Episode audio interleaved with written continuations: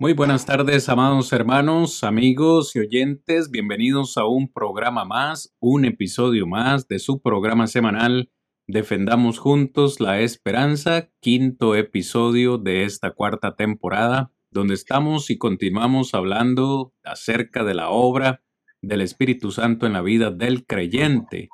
Hermanos y amigos, hoy se nos viene un tema muy, muy importante, el cual es la morada del Espíritu Santo. Muy buenas noches a todos los que ya se nos han ido conectando y también los que nos van dejando sus comentarios. Antes de leerlos, quisiera pues saludar también a nuestro hermano Rodrigo, que ya está con nosotros para que pueda darle las buenas noches también. Hermano Rodri, bendiciones, hermano. Amén, hermano Cristian. Que el Señor le bendiga también y también a cada uno de los que está con nosotros en este momento y esperamos otros se puedan ir uniendo también a la transmisión. Damos gracias a Dios, como siempre, por la oportunidad que nos da. Esperamos que, al igual que los otros episodios, cada una de las clases anteriores, esta sea de bendición también para cada uno de nosotros. Y así podamos edificarnos según lo que Dios nos traza a través de su palabra. Vamos a defender juntos esa verdad que hemos creído. Este, honramos y glorificamos a nuestro Dios respetando su palabra y es nuestro propósito en estas clases también el poder compartir, tener comunión unos con otros, poder tener conocimiento de la palabra de Dios y poder honrarlo y glorificarlo porque solo Él lo merece. Hoy, como ya lo anuncié hace un momento, vamos a estar bajo el tema de eh, la morada, perdón, la morada del Espíritu Santo. Usted lo puede ver ya en la pantalla. Esta será la primera parte de este tema porque, hermanos y amigos, este tema de hoy es realmente el tema de toda esta cuarta temporada, es el tema por el cual quisimos eh, hablar esta temporada, el tema del Espíritu Santo y en especial, pues, cómo trabaja el Espíritu Santo en la vida del creyente. ¿Opera o trabaja desde afuera? ¿Opera o trabaja desde adentro, desde el corazón del creyente? Es por esa razón que, pues, a manera de introducción, queremos comentarles, dentro de la iglesia de Cristo, dentro de la iglesia del Señor, incluso hay dos grupos claramente identificados. El primero de ellos es aquel grupo, pues, que considera, cree, afirma y enseña que el Espíritu Santo habita directamente en el cristiano fiel, es decir, en el interior, en el corazón del cristiano, aunque si creen que el Espíritu Santo no realiza ningún milagro, no, no tiene tampoco posesión ni toma control eh, ni física ni mentalmente del cristiano. Eso es lo que quiero dejar bien claro en el primer grupo. El otro grupo son aquellos que afirman que el Espíritu Santo pues habita en el cristiano pero solamente de una forma representativa es decir, a través o por medio de la palabra de Dios y no de una forma interna dentro del corazón del hombre. De igual forma, pues este grupo también cree que el Espíritu Santo no realiza ningún milagro a través del cristiano, tampoco lo anula, tampoco le toma eh, el control físico de la persona, ni tampoco mental. ¿Cuál de estos grupos tiene la razón? Bueno, yo creo, hermano Rodri, que al final es la palabra del Señor la que tiene la razón. Y como ya yo lo he anunciado en varias ocasiones, ya está nuestra cuarta temporada, creo que en todas las temporadas lo he dicho, en este programa pues tratamos de presentar lo que la Biblia dice. ¿Qué es lo que dice la Biblia con respecto a este tema? ¿Mora el Espíritu Santo de una forma interna eh, en el corazón del cristiano o mora de una forma representativa. Nosotros eh, queremos decirles esta noche, tanto el hermano Rodrigo como este servidor, que la posición que vamos a presentar el día de hoy y en las siguientes lecciones, creemos firmemente que es lo que la Biblia enseña. Tanto el hermano Rodri como yo estamos dispuestos a responder sus preguntas e incluso considerar algún otro versículo que pueda generar confusión o que pueda presentar alguna aparente contradicción a lo que aquí estamos presentando. Sin embargo, el hermano Rodrigo y yo pues nos mantenemos y seguiremos siendo fieles creyentes de que lo que aquí vamos a presentar esta noche es lo que la Biblia enseña y para decirlo en palabras sencillas, hermanos, no vamos a debatir el punto, ni vamos tampoco a dar el brazo a torcer. Nos vamos a mantener en nuestra posición porque pensamos que es lo que la Biblia enseña y no solamente lo pensamos, sino que se los vamos a presentar a ustedes y al final, hermanos y amigos, esperamos de todo corazón que la palabra les instruya y les redarguya eh, con respecto a este tema. Quisiera dar inicio a manera de introducción leyendo este texto. Usted lo tiene en la pantalla, en la presentación, palabras del apóstol Pablo a los hermanos de Corinto en su primera carta, en el capítulo 6, versículo 19. Leo versión eh, Biblia de las Américas, o no sabéis que vuestro cuerpo es templo del Espíritu Santo, que está en vosotros, el cual tenéis de Dios y que no sois vuestros. Interesante versículo. Me parece que es uno de los versículos que hablan bastante claro acerca de la morada del Espíritu Santo, tanto en el idioma griego como en el español se entiende claramente eh, las palabras del apóstol Pablo. Pero no vamos a considerar eh, en detalle la explicación de este versículo, lo vamos a hacer más adelante. De hecho, quisiera darle, pues, en esta ocasión la, palabra al hermano Rigo, pues, para que también nos, nos introduzca un poco en el tema del día de hoy, cuál es su, su pensamiento, hermano, cuál es, cuál es su visión general de este tema. Y luego, después de tu comentario, pues vamos a comenzar ya a presentar algunos versículos bíblicos que nos muestran eh, claramente cómo Dios ha anunciado o anunció que el Espíritu Santo nos sería dado a todos los creyentes. Rigo. Sí, es muy importante poder considerar siempre, bueno, siempre lo hemos dicho y, y, la gran necesidad de respetar lo que Dios nos dice a través de su palabra.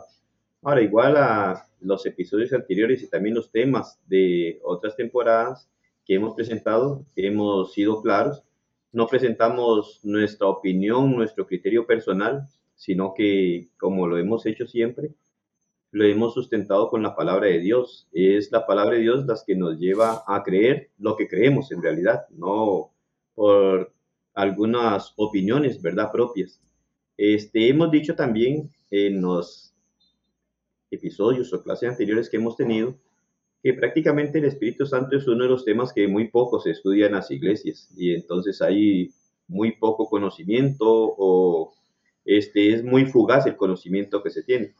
Ah, el Espíritu Santo es algo, como también hablamos, de lo que es Dios. Dios es complejo, este, por ser espíritu y nosotros, y Él por ser infinito y nosotros somos finitos y, y entonces es complejo el poder comprender muchas cosas. Ahora, que no comprendamos muchas cosas no quiere decir que no es lo que Dios enseña a través de su palabra, pues tenemos que respetarla.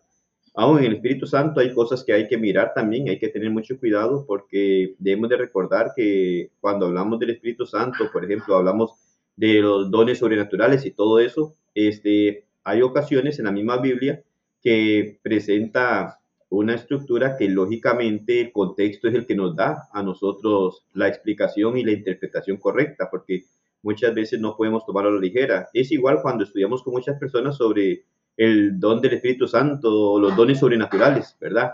En donde se aferran muchas veces a lo que ocurrió en el primer siglo y entonces abogan porque continúa. Pero siempre tenemos que ir mirando que cada cosa de esas tuvo su propósito, ¿verdad? De parte de Dios. Ahora, cuando hablamos del Espíritu Santo, y cuando hablamos de la morada del Espíritu Santo, eh, este, es lógico, Cristian, que hablamos de que el Espíritu Santo es un regalo que Dios nos da a la hora que obedecemos, ¿verdad? entonces, muchas veces también es un poco la confusión cuando hablamos de que es un regalo de parte de Dios, ¿verdad? Porque también cuando hablamos nosotros de los dones sobrenaturales, son regalos del Espíritu Santo en donde obraba de una manera sobrenatural en los cristianos. Entonces, esto muchas veces ha llegado a ser la confusión hoy en día para la aplicación. Y de ahí que vamos a mirar no uno, no dos, no tres, no cuatro textos, sino este, hay muchos textos y igual, Cristian, para que los hermanos que nos acompañan y los que se conecten con nosotros, tal vez es la parte en donde mm, más textos vamos a citar, tal vez de los episodios anteriores y, y de cada una de las enseñanzas que hemos tenido, tal vez son de los que más vamos a citar y queremos igual que también nos puedan comprender y que no se cansen por tantos textos, sino que sí miramos muy necesario poder ir y leer estos textos a la luz de la escritura, aún ni como hemos hecho en ocasiones de parafrasearlos, ¿verdad? Sino que sí queremos en, esta oportunidad por lo menos ir a la Biblia para poder considerar cada uno de los textos, porque este, nos parece que sí es de suma importancia el poder conocer. Entonces, estos textos, lo que dice y lo que enseñan para tener una mayor claridad. Entonces, con ese fin, eh, posiblemente no, no avancemos tan rápido, ¿verdad? Como en otras ocasiones, pero este, sí van a haber muchos textos en donde esperamos que no sea tan tedioso, ¿verdad? El ver eso, sino mirarlo como una necesidad que tenemos de presentarlos para poder este, llegar a comprender lo que la escritura nos dice, porque como dije anteriormente, eh, hay mucha, mucha dificultad porque en ocasiones, por ejemplo, por decirlo así, puede presentar la Biblia que el Espíritu Santo iba a ser un regalo para los apóstoles. Y puedo quedarme con ese texto que únicamente para los apóstoles, pero necesito ver si también esa misma promesa que daba Dios, este, aparte de los apóstoles, la hizo, la hizo también, porque no podemos entonces interpretar de manera general este, con un solo texto, sino que tenemos que mirar este, la forma en la que nuestro Dios a través de su palabra nos orienta para poder tener una seguridad de lo que estamos creyendo. Y entonces en base a eso hay necesidad de ver muchos textos para poder dar, como diríamos, como una conclusión de qué es lo que creemos según lo que la Biblia dice y poder estar seguro de lo que estamos creyendo en ese sentido. Así es, Rigo. Y también, amados hermanos y oyentes, como bien Rigo lo dice, el tema de hoy es el tema de toda la temporada queremos tratarlo con mucho cuidado. De hecho, en el diseño original, el tema de hoy estaba diseñado para una lección, pero siendo honestos, hermano Rigo y yo, considerando en detalle lo que vamos a presentar, probablemente vayamos a tener que dividirlo en dos partes o incluso tres partes, porque queremos ir despacio, con buena letra y que ustedes, hermanos, amigos, puedan comprender realmente lo que estamos hablando. Leo algunos comentarios que me van dejando. Hermano Rigo, también gracias a nuestra hermana Lady Arevalo que nos escribe buenas noches, hermanos, bendiciones. También a nuestro hermano Rolando Sarabia desde Austin, Texas. Buenas noches, hermanos y amigos. Y nuestro hermano Alex Vidal también nos da las buenas noches y las bendiciones para todos. Sin más demora, amados hermanos y amigos, pues vamos a presentar entonces, comenzar a presentar cada uno de estos versículos que una vez más creemos son evidencia eh, bíblica, divina, de que el Espíritu Santo nos iba a ser dados. En esta, en esta ocasión, pues en Lucas capítulo 11, versículo 13, específicamente en la parte B, es nuestro Señor Jesucristo que se encuentra hablando y nos dice, pero si vosotros, siendo malos, sabéis dar buenas dádivas a vuestros hijos, ¿cuánto más vuestro Padre Celestial dará el Espíritu Santo a los que se lo pidan. Palabra del Señor. Únicamente como una referencia, el día de hoy voy a estar leyendo mayormente de la versión Biblia de las Américas.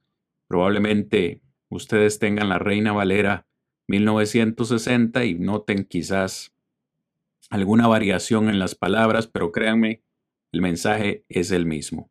Rigo, ¿qué podemos decir con respecto a este texto? Es muy importante poder ver y como decía anteriormente, tenemos que ir paso a paso, no podemos adelantarnos y también tener cuidado, porque si nos hace ver el Señor, ¿verdad? Cuando dice, vuestro Padre Celestial dará el Espíritu Santo a los que se lo pidan. Ahí encontramos una promesa de que dará, está futuro. Aún haciendo la aclaración, no queremos también que se malinterprete Lógicamente estamos hablando nosotros en un contexto que nosotros conocemos a la luz de la escritura. No vamos a decir que es a todo el que se lo pida. Lógicamente, a la luz de la escritura sabemos que van a haber condiciones y nosotros conocemos las condiciones. Entonces, no nos vamos a salir del texto como para llegar tal vez a, querer este, perjudicar, por así decirlo, la enseñanza. Eh, el punto aquí principal es que él manifiesta que va a dar el Espíritu Santo a los que se lo pidan. Entonces, ahí hay algo en donde es contundente que dice que lo va a dar, ¿verdad? A los que se lo pidan. Ahora, lógicamente ahí, bueno, y más adelante en el desarrollo vamos a ir mirando, pero comprendemos que no es a toda persona que se lo pida. Entonces, ahí es en donde vamos a ir más adelante también, este, comprendiendo también las condiciones, por así decirlo, ¿verdad? Que nuestro mismo Dios dice, pero el punto principal en este texto es entonces en donde manifiesta nuestro Señor que el Espíritu Santo iba a ser dado, ¿verdad? Iba a ser dado. Entonces, lógicamente, como repito, no a toda persona, hablando en general, porque es como cuando dice que Jesucristo es el Salvador del mundo, pero sabemos que no se salva a toda persona, sino el que le va a obedecer. Entonces, eh, únicamente como un ejemplo ahí, porque no vamos a, a, llegar a distorsionar el texto, sino que el punto principal es reconocer que si es claro Jesucristo, que el Espíritu Santo iba a ser dado a aquellas personas que se le iban a pedir. Entonces, es claro cuando dice, va a ser dado. Eh, ya aquí hay una forma que diríamos nosotros de una promesa, porque habla Jesucristo que el Padre lo va a dar. Entonces, Dios no miente, Jesucristo no mintió, y entonces lo único que tenemos que seguir es siguiendo la línea para luego poder ver, bueno, cuándo se da esto, cómo se da y todo esto, pero el punto es que sí se iba a dar el Espíritu Santo. Claro, hermano Rigo, eh, no podemos, ¿verdad? Hacer una sola doctrina o, una sola enseñanza basados en un solo, en un solo versículo. Como bien dices, aquí es claro que el Espíritu Santo va a ser dado. Jesús no dice ni cómo, ni cuándo, ni dónde, ni qué requisitos. Eso lo vamos a ver en otros versículos. Así que, muy importante lo que dices. Vamos a, presentarles el segundo versículo eh, de esta noche, el cual es Juan 3, verso 34 Mm, de la misma forma, en la parte B es donde, donde nos vamos a enfocar un poquito más. De nuevo, eh, dice la palabra, porque aquel a quien Dios ha enviado, habla las palabras de Dios, pues Él da el Espíritu Santo sin medida. Eh, quiero leer en esta ocasión la versión Reina Valera, porque hay una variación ahí. Eh, nos dice prácticamente lo mismo, excepto la parte final, porque el que Dios envió, las palabras de Dios habla, pues Dios no da el Espíritu por medida. La Biblia de las Américas dice sin medida. ¿Qué podemos eh, mencionar ahí, hermano Rigo?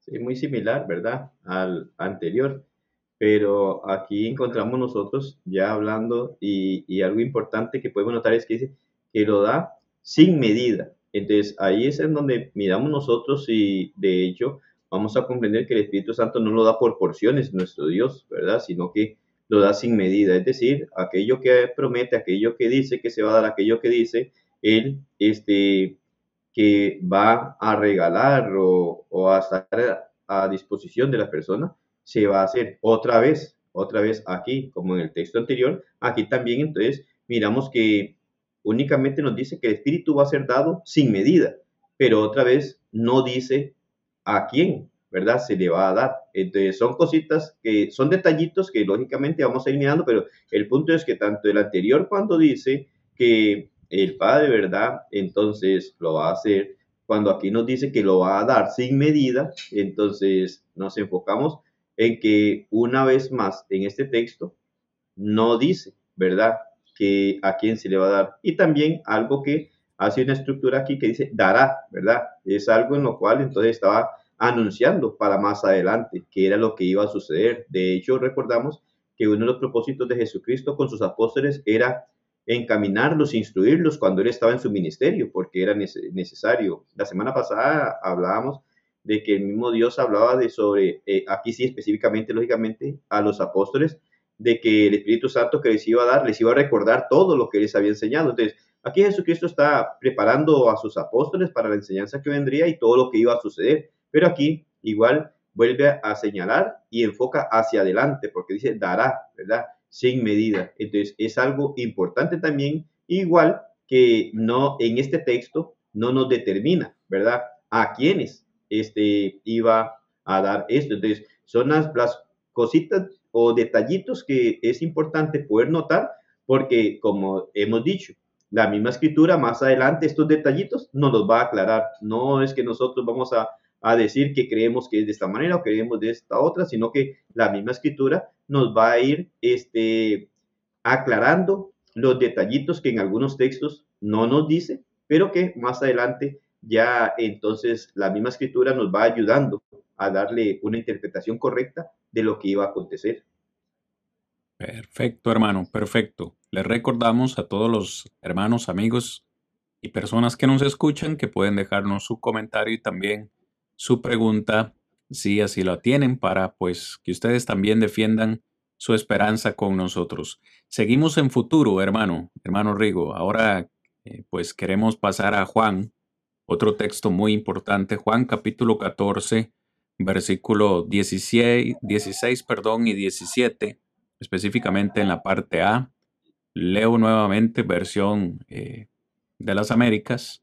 Dice Jesús, yo rogaré al Padre y Él os dará otro consolador para que esté con vosotros para siempre.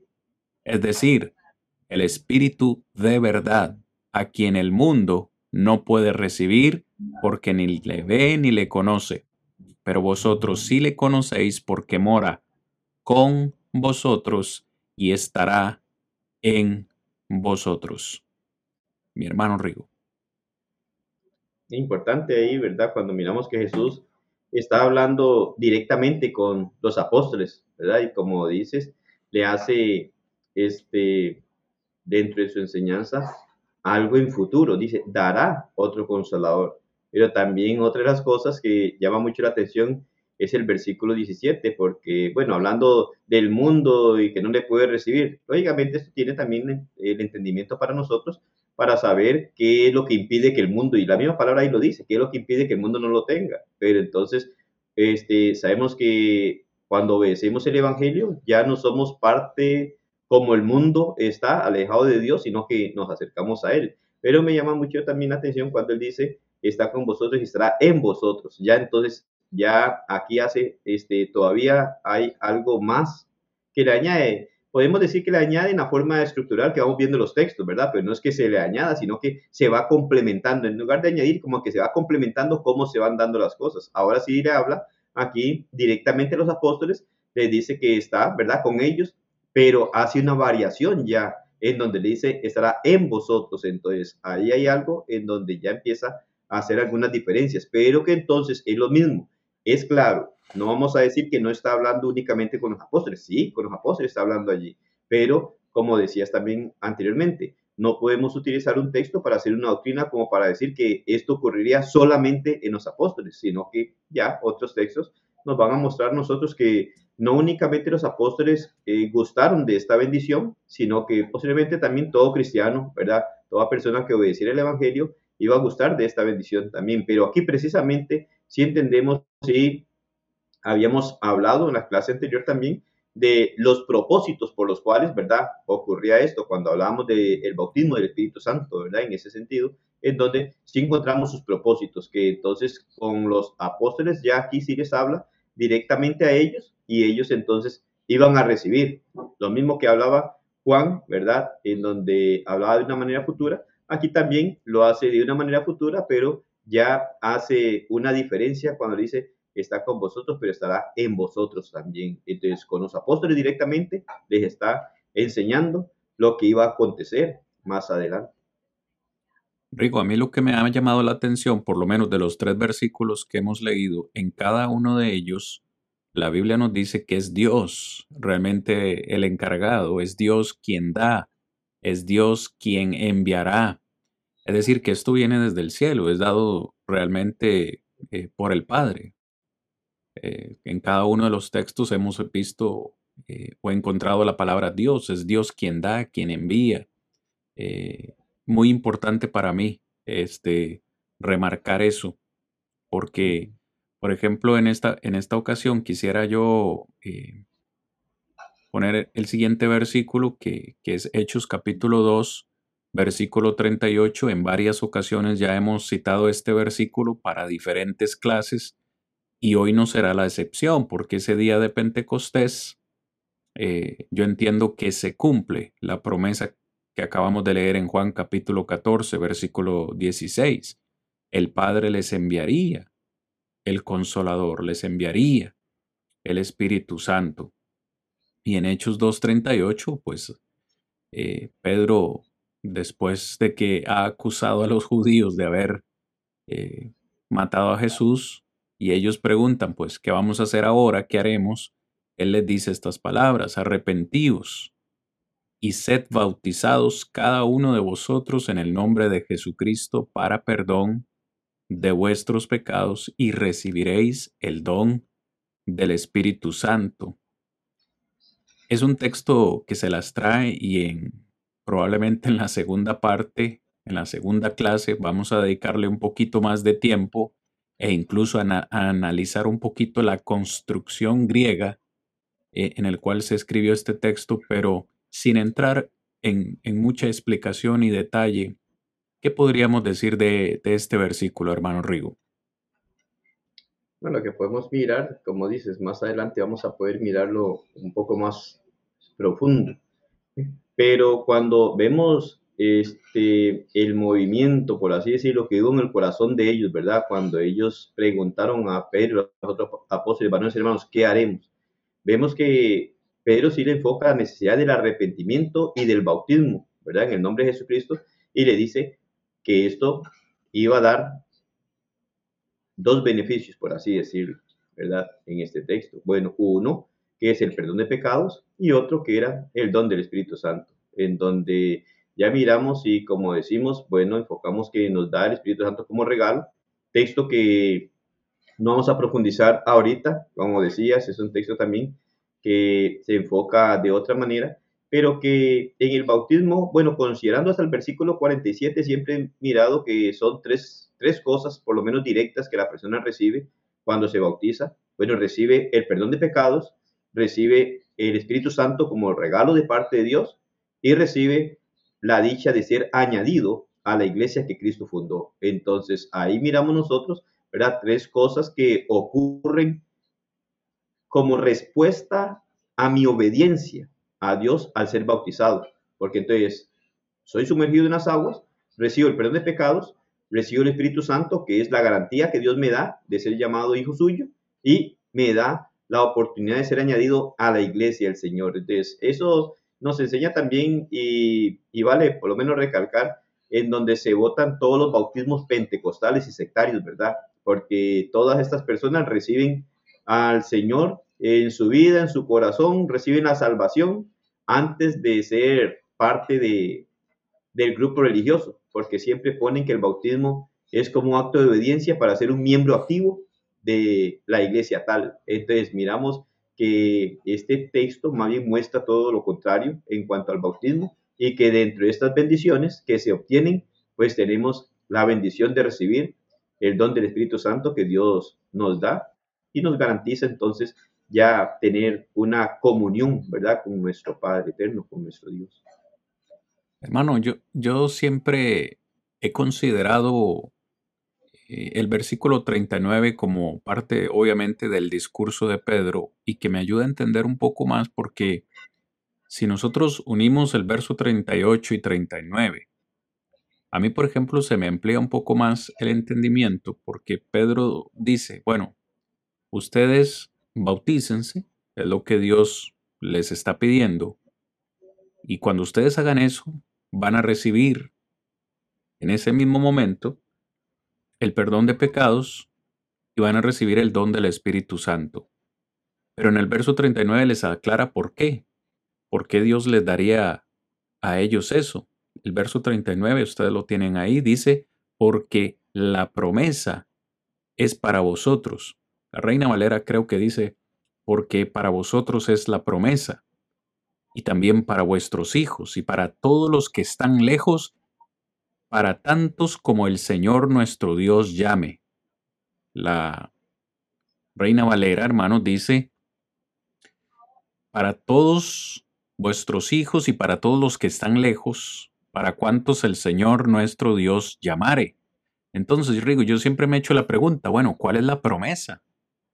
Pedro les está diciendo en este momento, recibirán perdón de pecados, recibirán el don del Espíritu Santo, porque para ustedes es la promesa.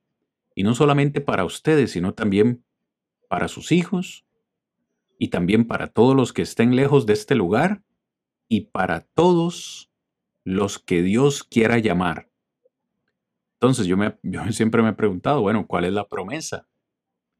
Y por contexto no puedo obviar que Pedro precisamente empieza su discurso con la profecía de Joel, que ya, hemos, ya lo hemos dicho en, en clases anteriores, la promesa de que el Espíritu Santo sería derramado sobre toda carne.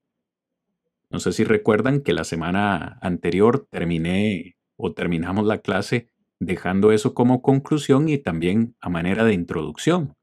La promesa de Joel, cómo se cumple en nosotros. Porque literalmente Joel dice, derramaré su espíritu sobre toda carne. Y esa promesa, Pedro dice, es para ustedes, para sus hijos, para los que están lejos y para todos al que, a los que el Señor quiera llamar. Entonces, luego vamos a presentar eh, más en detalle, como ya lo dije, este texto en particular, eh, viendo un poquito la, la construcción del griego, pero sí es muy importante que ustedes lo vayan teniendo por lo menos en su mente y si toman notas, pues también lo vayan anotando por ahí. Ahora queremos presentar, adelante Rigo, mientras pongo el siguiente texto. Sí, e, es, es importante, este, porque allá, bueno, como dice, más adelante vamos a ver, pero cuando habla de la profecía de Joel, él decía que derramaría el Espíritu sobre toda carne. Hay que recordar también un punto que tocamos la semana anterior y que debemos de tener presente que una cosa era el Espíritu Santo que iba a ser dado y otra cosa era el poder, ¿verdad? Que se da. Es decir, este, ese poder siempre se dio a conocer con las manifestaciones, ¿verdad? De una manera sobrenatural. Entonces, no es lo mismo el Espíritu Santo, no es lo mismo la promesa del Espíritu Santo para enfocarlo como la obra del Espíritu Santo o la manifestación del Espíritu Santo. Entonces, ellos recibieron, recibieron algo y fue manifestado de una manera para probar o corroborar que se recibió algo. Entonces, ahí es en donde debemos de mirar Joel, que cuando habla, este Joel, y cuando Pedro dijo, bueno, esto es lo dicho por el profeta Joel. Entonces, ¿cómo ellos sabían que estaba ocurriendo lo que Joel dijo? Por la manifestación que se estaba dando. Entonces, no es que Joel profetizó sobre una manifestación que se iba a dar, sino que Joel profetiza sobre el espíritu que iba a ser derramado sobre toda carne. ¿Cómo se da cuenta la persona o cómo nos damos cuenta hoy que fue derramado? ¿Qué es lo que Pedro hace? Por la manifestación que se dio en aquel entonces. El caso de Cornelio. ¿Cómo se sabía que Cornelio era parte de toda carne? Por la manifestación que se dio en la casa de Cornelio. Entonces, ahí es en donde nosotros podemos mirar las dos partes únicamente así, ¿verdad? Eh, por, por encima, para luego profundizar, pero que son cosas en las que debemos de ir pensando y analizando, que una cosa es la promesa que se da o que se dio, que se ha manifestado, que se había dicho que iba a ocurrir, y otra cosa es la obra o la manifestación de lo que se había prometido que se iba a dar. Excelente. Y cuidado con esa palabra, la vamos a ver creo más adelantito, quizás en la segunda parte del programa, esa palabra manifestación. Es una palabra que Pablo utiliza cuando le escribe a los Corintios. Siguiente texto, hermano Rigo, que pues vamos a leer y también considerar, son palabras, eh, si no me equivoco, eh, del apóstol Pedro. Eh, textualmente leo de la Biblia de las Américas, y nosotros somos testigos de estas cosas. Y no solamente nosotros, también el Espíritu Santo, el cual Dios ha dado a todos los que le obedecen. ¿Qué podemos decir ahí, hermano Río? Como decíamos ahora, ¿verdad? Los textos nos van explicando los textos de atrás. Hablamos de que se hacía una promesa que se iba a dar, hablamos de que iba a ocurrir esto, hablamos de que decía, bueno, de todos aquellos que le pidieran al Padre, y aquí nos hace ver este, esa diferencia, cuando Él dice en la parte final, también el Espíritu Santo, el cual Dios ha dado a los que le obedecen. Y ahí es el punto, ahí es la diferencia de quién va a recibir, ¿verdad? Esta promesa, lógicamente del obediente. Y aquí es en donde ya nos hace ver. Pedro claramente habla y diciendo, nosotros somos testigos de estas cosas. Pero él dice, y también el Espíritu Santo. Pero él dice, el cual, hablando de quién? Del Espíritu Santo. Dice, Dios ha dado a los que le obedecen. Entonces, ya en Hechos 5.32, ya se hace ver que lo que Hechos igual 2.38, cuando hablaba del don del Espíritu Santo y diciendo que esto es, ¿verdad? Este, la promesa para vosotros, para vuestros hijos, para los que están lejos, está hablando que era la promesa que se estaba diciendo que iba a ocurrir en aquellos que obedecieran. Lógicamente, cuando habla el versículo 39, dice este, que esto es lo que se anunció. Lógicamente, ahí todavía no, no lo han recibido porque no han obedecido. Lo, eh, iba a ocurrir después. Pero aquí ya en el 32, ya sí nos habla que esto era algo que ocurría en la persona obediente a lo que el Señor había ordenado. Ya no habla en futuro, hermano Rigo, sino como algo, como un hecho dado en el pasado, ¿verdad? Que Dios ha dado. Se habla como de un hecho ya concreto que ha sucedido en la vida de algunos creyentes. Ya no en futuro, como, como algunos textos que hemos leído, que el Señor iba a dar. Ajá, ya aquí está hablando de algo que está ocurriendo y que había ocurrido, porque lógicamente si vamos al 532, este, ya era algo que se, bueno, en otras palabras, se había dado, este, o había iniciado ya a darse este hecho. Y entonces, con aquellos que habían obedecido, se daba este hecho, que es otra cosa importante, Cristian. Recordemos, por, por ejemplo, este, cuando hablamos de los dones sobrenaturales, que se habla como un don del Espíritu Santo en realidad, porque daba dones, ¿verdad? Pero es interesante que siempre recordemos que los dones sobrenaturales no se le dio a todos los que obedecían, sino que el don del Espíritu Santo se le daba a ciertos cristianos, ¿verdad? Porque no todos los cristianos recibían un don sobrenatural. Y esto no quería decir que no tenían el Espíritu Santo, claro, tenían el Espíritu Santo porque era lo que Dios les había dado, pero el don sobrenatural, no todos los obedientes. Entonces, ahí es en donde hace las grandes diferencias cuando habla del regalo que Dios da, ¿verdad? Sobre toda carne, lo que nos dice Hechos 2.38, que era la promesa, y ahí dice, para cuantos el Señor, nuestro Dios, llamare, no hace selectividad. El don sobrenatural era selectivo, porque se daba únicamente, bueno, miraremos ahí, mencionaremos, por la imposición de las manos, ¿verdad? De un apóstol, y no sobre todos los cristianos, sino que era sobre algunos de los que habían obedecido. Y no porque no fueran cristianos, sino porque no se lo dio a todos, sino que era algo que recibiría ¿verdad? algunos cristianos, pero de manera selectiva. Cuando digo de manera selectiva, me refiero, ¿verdad, Cristian? A que no era general, ¿verdad? Sino que era a algunos de ellos. Y es lo que la Biblia nos muestra claramente que sí, que no todos los cristianos recibían un don sino que eran algunos cristianos que lo llegaban a recibir. Así es, hermano Rigo. Aquí vamos tratando de poner eh, digo yo, utilizando una ilustración, estamos armando el rompecabezas, tratando de buscar todas las piecitas y ponerlas en su lugar, haciendo las conclusiones pertinentes de una manera eh, general y no enfocándonos únicamente en un solo versículo. Por ejemplo, este otro texto que tenemos acá de la eh, versión Reina Valera, eh, Romanos 5.5. Note lo que Pablo le dice a los hermanos eh, eh, en Roma, en el versículo 5. Y la, y la esperanza, perdón, no avergüenza, porque el amor de Dios, otra vez encuentro que esto, Rigo, viene de parte de Dios, de nadie más. El amor de Dios ha sido derramado en nuestros corazones por el Espíritu Santo que nos fue dado. Me encanta este versículo, hermano. Voy a dejar que lo comentes. Sí, bueno, como has mencionado, porque siempre enfoca lo que viene de parte de Dios, ¿verdad? Y directamente en lo que es la promesa viene directamente del Padre. Miramos a Jesucristo mismo hablando lo que el Padre iba a hacer, ¿verdad? Miramos lo que el Espíritu Santo nos muestra.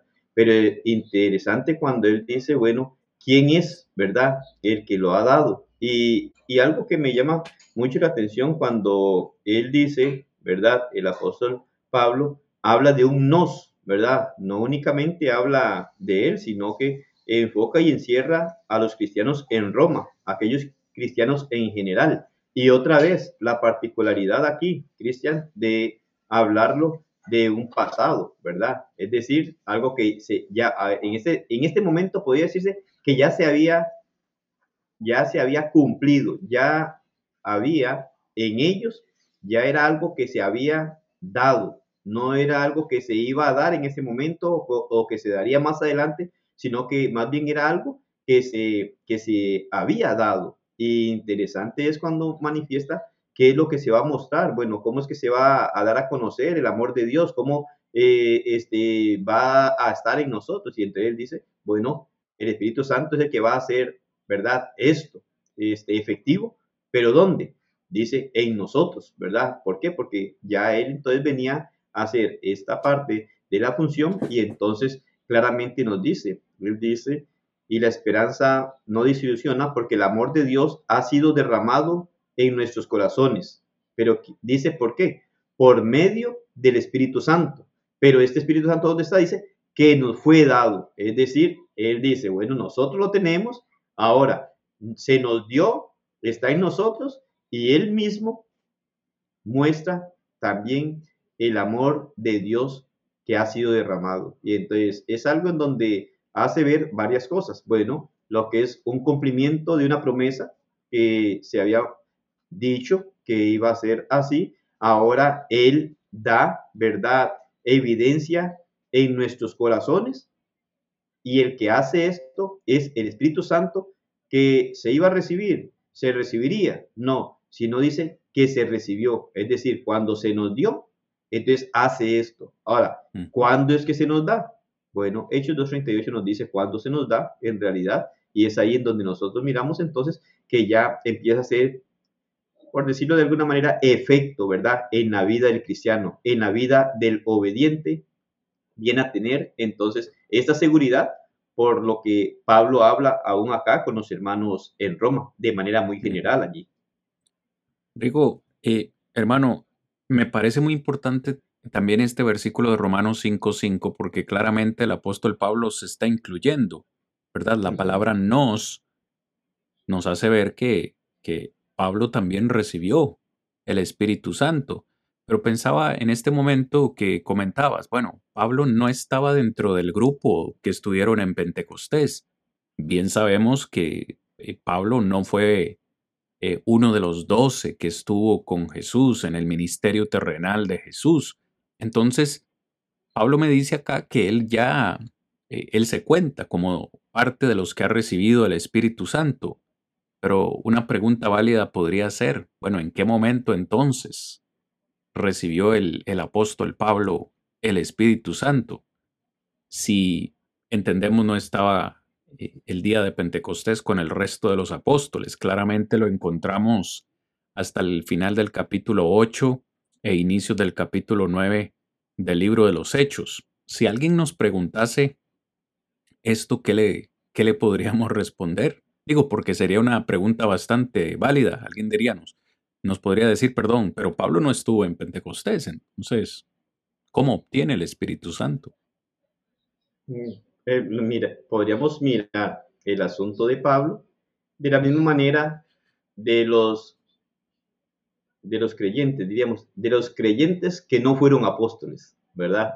Y entonces es lo que nos va a alumbrar a nosotros. Entonces, Hablo en el sentido de los creyentes que no fueron apóstoles por lo que dices. En el día Pentecostés están los doce. Este, eh, las, las formas en las que Jesucristo en Juan hablaba, hablaba con los apóstoles directamente y lo que iba a ocurrir. Ahora, si entonces eran solo ellos, pues como dice, serían solo los doce que estaban en el día Pentecostés. Pero cuando Pablo se involucra de que él lo ha recibido, entonces, ¿de qué manera? Bueno, cualquiera podría, Cristian, decir que como fue un llamado especial, lo recibió directamente por parte de Dios y esto es lo otro, ¿verdad? Pero eso sería un punto en donde sería como, como una opinión sin una base, ¿verdad? En ese sentido, ¿por qué?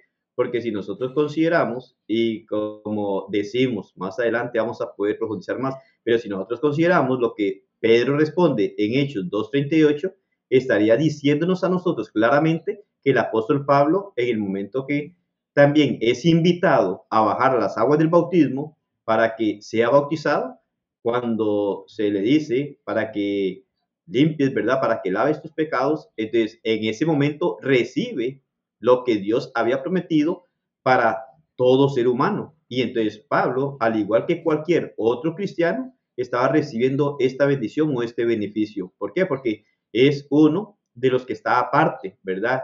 De los doce y que no nos narra la escritura una forma y respetando aún lo que ocurre con la vida de Pablo, mirando nosotros el capítulo 9 de Hechos, cuando va camino a Damasco y aún se le aparece aquella luz y todo donde le habla el Señor, este, me atrevo a decir que nadie podría decir que en ese momento lo recibe, porque ni en la misma luz se le dice a Pablo qué tiene que hacer. Es decir, lo que miramos hoy en día nosotros también.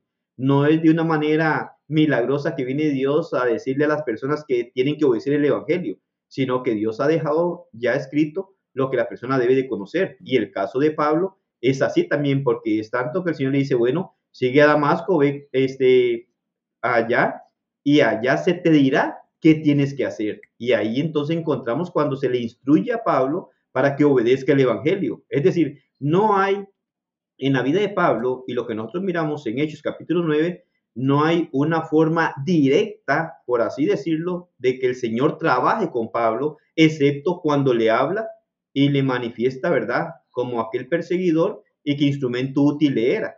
Pero esa es la forma en la que le llama para poder hacer en Pablo reaccionar para que comprenda qué era lo que estaba haciendo. Sin embargo, en ese preciso momento, ni el Señor le dice qué tiene que hacer, sino que le da instrucciones para que vaya y escuche qué es lo que tiene que hacer por uno de los instrumentos del Señor. Entonces, no podríamos nosotros, este sería, ¿qué te digo, Cristian? Sería como absurdo querer abogar por decir que lo recibió de una manera sobrenatural o como fue apóstol escogido, de esta manera lo recibió de esta manera, porque el capítulo 9 para mí es muy claro. El mismo Señor no le dijo a Pablo qué tenía que hacer.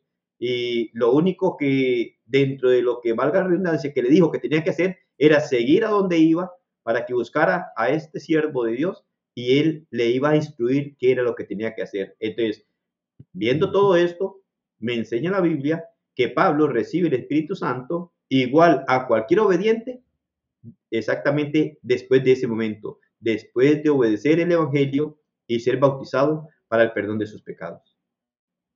Amén, Rico. Excelente, hermano, excelente respuesta. Te la hacía porque exactamente parece ser que eh, cuando vamos a Segunda de Corintios, ahora en el siguiente texto que queremos presentar, eh, parece que Pablo le dice exactamente lo mismo eh, a los hermanos de Corinto en el capítulo 1, versículo 22 de Segunda de Corintios. Voy a leer versículo 21 y versículo 22, Biblia de las Américas.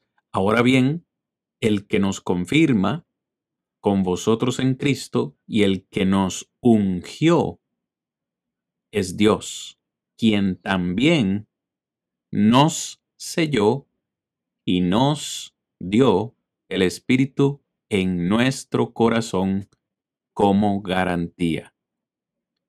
Bastante juego de palabras eh, del apóstol Pablo. Eh, ¿Qué opinión te merece, hermano? Me llaman, bueno, los dos textos tienen demasiadísimo, buenísimo, pero imagínate cuando él dice en la última parte del versículo 22, por ejemplo, cuando dice que dio el Espíritu en nuestro corazón como garantía. Ahora, no solo a Pablo, todo cristiano hoy en día, todos los que hemos obedecido, es la garantía que tenemos de parte de Dios, que tenemos el Espíritu en nuestro corazón. Entonces, toda la construcción del versículo 21 y 22 nos deja ver aún más de lo que decía ahora hace un rato. Nos deja ver todavía mucho más en qué momento fue que recibió Pablo esto. No fue como los apóstoles lo recibieron, sino más bien que él lo recibe después de haber obedecido el evangelio que se le es predicado.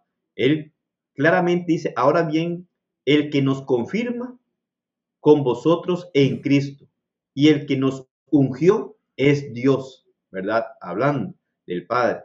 Dice, quien también nos selló y nos dio el Espíritu en nuestro corazón como garantía. ¿Quién lo dio? Dios. ¿En dónde? En nuestro corazón. ¿Para qué? para que sea nuestra garantía. Entonces, Pablo, y como hemos dicho, sí es apóstol, se identifica en la escritura como apóstol.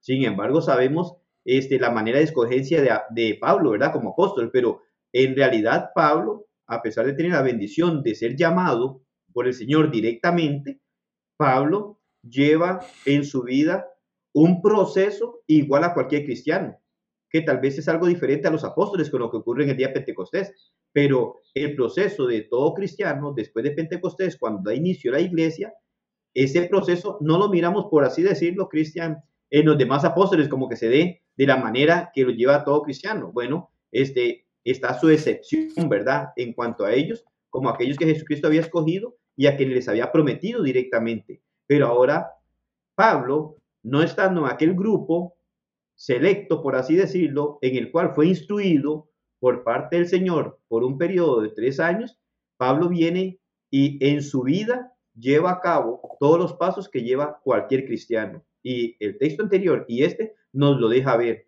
que él se menciona dentro de los obedientes, recibiendo la misma bendición, como siendo también uno más de los que ha obedecido el Evangelio del Señor.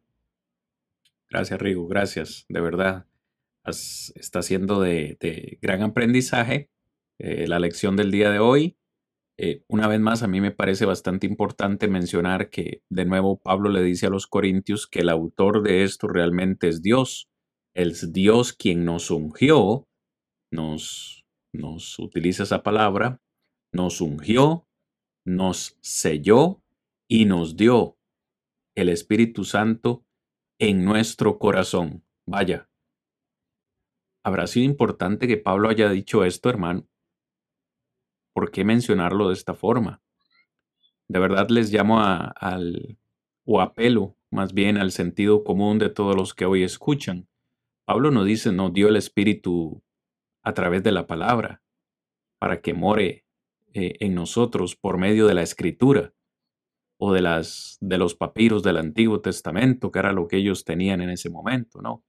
Es bien claro, nos dice, nos dio el Espíritu Santo en nuestro corazón y lo ha dado como una garantía, como las arras, dice la versión eh, de la Reina Valera. ¿Garantía de qué? ¿Arras de qué? Bueno, de eso continuamos hablando el resto de la lección. Nos quedan dos versículos, Rigo.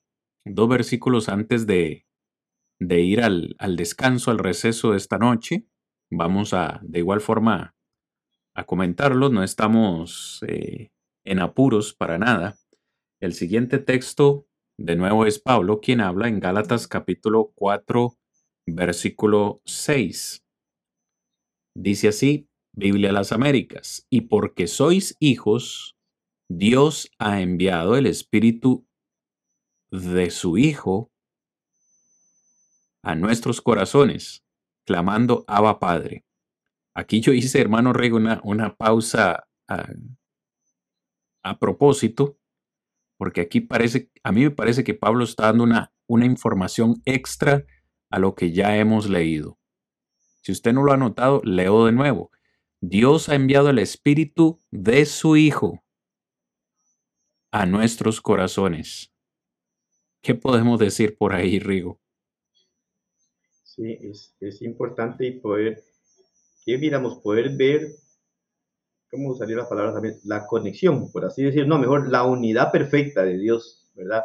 Porque cuando habla del Espíritu de su Hijo, hace referencia al Espíritu Santo, en realidad. Amén. Y entonces, esto nos hace ver más bien esa unidad perfecta de Dios y en donde miramos nosotros que la deidad, ¿verdad? Siempre trabaja en conjunto y que podemos mirar siempre al Padre, al Hijo y al Espíritu Santo. Y de hecho, en este texto hace ver el apóstol Pablo lo que menciona diciendo enviado el Espíritu de su Hijo a nuestros corazones, enfocando este Espíritu de su Hijo, dando a entender y comprendiendo que es el mismo Espíritu Santo. Entonces, es, es interesante en ese sentido, aún cuando miramos, bueno, está hablando a los Gálatas acá, ¿verdad? Aquellos en donde, bueno, habían perturbado, habían querido cambiar las normas de Dios también, y aquellos judaizantes, pero cuando les habla de esta manera, igual estas personas podían llegar a comprender quién era Jesucristo, ¿verdad? Hablando de la deidad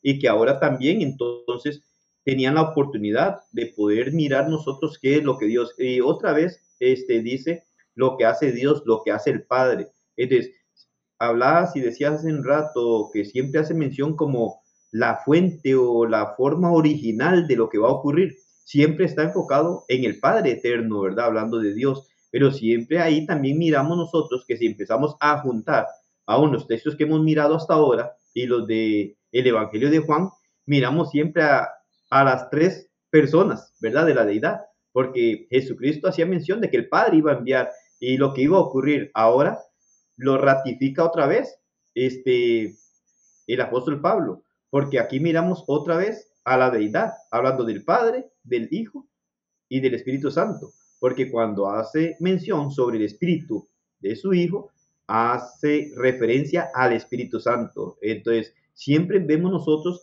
la unidad de Dios perfecta y siempre de una u otra forma está involucrado Dios en todo esto. Pero entonces miramos al Padre obrando de esta manera y dando entonces en nosotros, ¿verdad? Dando en nuestros corazones, este, dándonos el regalo de lo que es el Espíritu Santo, con esa este, pequeña diferencia que hace ahora el apóstol Pablo hablando del Espíritu de su Hijo, haciendo entender que es el mismo Espíritu Santo, ¿verdad? Que se da como garantía para el cristiano. Rigo, hermano, nosotros por supuesto que vamos a profundizar más eh, en este particular probablemente en el siguiente episodio, la segunda parte de este programa, pero yo creo que es válido entonces decir hoy que nosotros tenemos a Cristo dentro de nuestro corazón. Y, y, lo aclaro porque Pablo aquí está diciendo, nos ha dado el espíritu de su Hijo en nuestros corazones. Entonces, para, para aquellos, y lo decimos nuevamente con mucho respeto para que todos lo valoremos, para aquellos que niegan la morada del Espíritu Santo en nuestro corazón, porque no es posible, entonces Pablo aquí probablemente se equivocó porque tampoco tenemos a Cristo en nuestro corazón. Creo que es a, los mismos Gálatas, eh, donde Pablo les dice, ya no vivo yo. ¿Recuerdas ese texto, hermano, en Gálatas 2.20, si no me equivoco? Dice Pablo, ya no vivo yo, mas vive Cristo en mí. El Hijo de Dios vive dentro de nosotros. Y alguien podría pensar, es absurdo que el Espíritu de Cristo esté dentro de nosotros. Vea lo que Pedro dice en su primera carta, en el capítulo 1, versículo 11, hablando de los profetas del Antiguo Testamento. Y queremos presentarles este versículo para que vean que no es tan absurdo pensar que el Espíritu de Cristo esté dentro de una persona. En el versículo 11 dice, procurando saber es decir, los profetas del Antiguo Testamento procuraban saber qué persona o tiempo indicaba el Espíritu de Cristo dentro de ellos al predecir los sufrimientos de Cristo y las glorias que seguirían. Es decir, Rigo, estos profetas estaban allí escribiendo lo que ya sabemos que el Espíritu Santo les iba diciendo y ellos no entendían, ellos querían indagar, buscar, saber eh, acerca de cuándo iba a suceder esto o quién era esa persona. Ellos escribían de cosas que no entendían. Versículo 12 lo aclara. Pero lo que yo quiero remarcar aquí en el verso 11 es que Pedro nos dice que lo que estaba en ellos, dentro de ellos, es lo que la, Biblia de las Américas dice, era el Espíritu de Cristo. Eh, voy a leer la Reina Valera porque sé que también algunos utilizan esta versión y lo dice de la siguiente manera, escudriñando qué persona y qué tiempo indicaba el Espíritu de Cristo que estaba en ellos, el cual anunciaba de antemano los sufrimientos de Cristo y las glorias que vendrían tras ellos. Tras ellos perdón.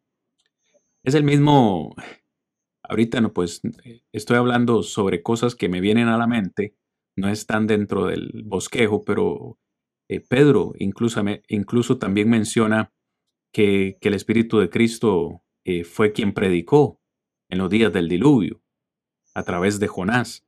Eh, en fin, Rigo, no sé qué opinión te merece, pero, pero yo creo que para aquellos que probablemente tengan así alguna inquietud de que cómo eh, el Espíritu de Cristo está en nosotros, ¿a qué nos referimos? Tal vez tienes palabras más fáciles para explicarlo. Sí, son cosas en las que, como mencionaba al principio, es importante poder conocer la información que Dios nos da. Y hay muchas cosas que de una u otra manera hasta ni llegamos a entender y a comprender. Imagínate que son cosas que nos dice, bueno, sí, y esto nos hace ver y nos da prueba de que el Espíritu Santo está en nosotros. Pero muchas veces, Cristian, empiezo a pensar eh, en mí y saber que, que hay un espíritu en mí, como hay un espíritu en cada ser humano que Dios ha dado para que lleguemos a existir. Y a veces digo, bueno, si eso es algo que Dios me da y es de alguna manera propio mío, no puedo explicar ni cómo mi espíritu está en mí. Entonces, muchas veces nos queda muy corta la mente para poder este, llegar a comprender a profundidad lo que Dios nos dice y precisamente en cuanto al Espíritu Santo, pero es interesante que Él hace esta variación de palabras, ¿verdad? O dijéramos, si, si colocáramos una lista, el intercambio de palabras, el Espíritu de Dios, el Espíritu Santo, el Espíritu de Cristo. Entonces, ahí es en donde vemos nosotros que hace un intercambio en ocasiones de palabras, pero esto no llega a causar duda, sino más bien llega a, ratificar lo que creemos en cuanto a lo que es Dios y lo que Dios nos ha dado, ¿verdad? Y nos hace ver la relación perfecta en el Padre, el Hijo y el Espíritu Santo en realidad y en la forma en la que llega a trabajar en el creyente, ¿verdad? En aquella persona que ha obedecido que es la garantía que nos da. De hecho, nos habla que esa es la garantía que tenemos. Oye, es el sello, Cristian, que tenemos ahora. Esto es lo que nos garantiza a nosotros poder ser, ¿qué diríamos?, reconocidos por parte de Dios, ¿verdad? En el sentido de que nos garantiza el poder entonces tener esa buena relación con Dios y lógico para el gran día del juicio final también. Entonces, son cosas que debemos de mirar cuando vemos en la escritura, menciona muchas veces el Espíritu de Dios, el Espíritu Santo, el Espíritu de Cristo, en un sentido de intercambio de palabras, pero que lo que nos ratifica es la deidad en sí y la perfección de la deidad, hablando del Padre, Hijo y Espíritu Santo. Y entonces, cuando vemos pasajes como estos, más bien, en lugar de causar alguna duda, lo que hace más bien es ayudarnos a la confianza que tenemos en la palabra de lo que creemos, porque ratifica más bien lo que es imposible, porque si lo miramos de forma con nuestra mente eh, humana y limitada es imposible. Pero bueno, como dice el Señor, ¿verdad? Lo que para el hombre es imposible no es para Dios. Y entonces, aunque no lo lleguemos tal vez a entender a profundidad, no es algo que no se pueda dar. Y Dios no miente. Y si Dios nos instruye a través de su palabra que es así, ¿cómo poder entonces dudar de lo que Dios nos ha dicho y de la promesa que Dios nos ha dado? Vamos al último texto del día de, hoy, de no del día de hoy, pero de esta primera parte Primera de Tesalonicenses 4, 7 y 8 dice, porque Dios nos ha llamado, eh, no nos ha llamado, perdón, a impureza, sino a santificación. Por consiguiente, el que rechaza esto no rechaza a hombre, sino al Dios que os da su Espíritu Santo. Rigo, algunas palabras de comentario con respecto a este texto y después de tu comentario pues vamos al receso del día de hoy. Sí, no, únicamente igual. Este, la colección de textos que hemos estado mirando, eh, señalando lo mismo. Dice este, Dios que os ha dado su espíritu. Una vez más, este, vuelve a enseñarnos. Claramente nos habla entonces y la gran necesidad que cristiano tiene de esa santificación, ¿verdad? Este, cada día, porque debemos de considerar que el no santificarnos, el no cuidar esta morada, entonces prácticamente le damos la espalda a Dios, rechazamos a Dios, ¿verdad? Y entonces, lógicamente, también nos oponemos al Espíritu que nos ha dado para que muera en nosotros. Entonces, es, es nuevamente un texto que colocamos ahí, miramos que claramente nos habla que Dios dio, ¿verdad? Su Espíritu Santo. Ahora, lógicamente, siempre vamos a mirar, Cristian, tenemos que, analizar eh, en casos como estos, en donde le habla a los hermanos en Tesalónica, le habla a cristianos, que os dio.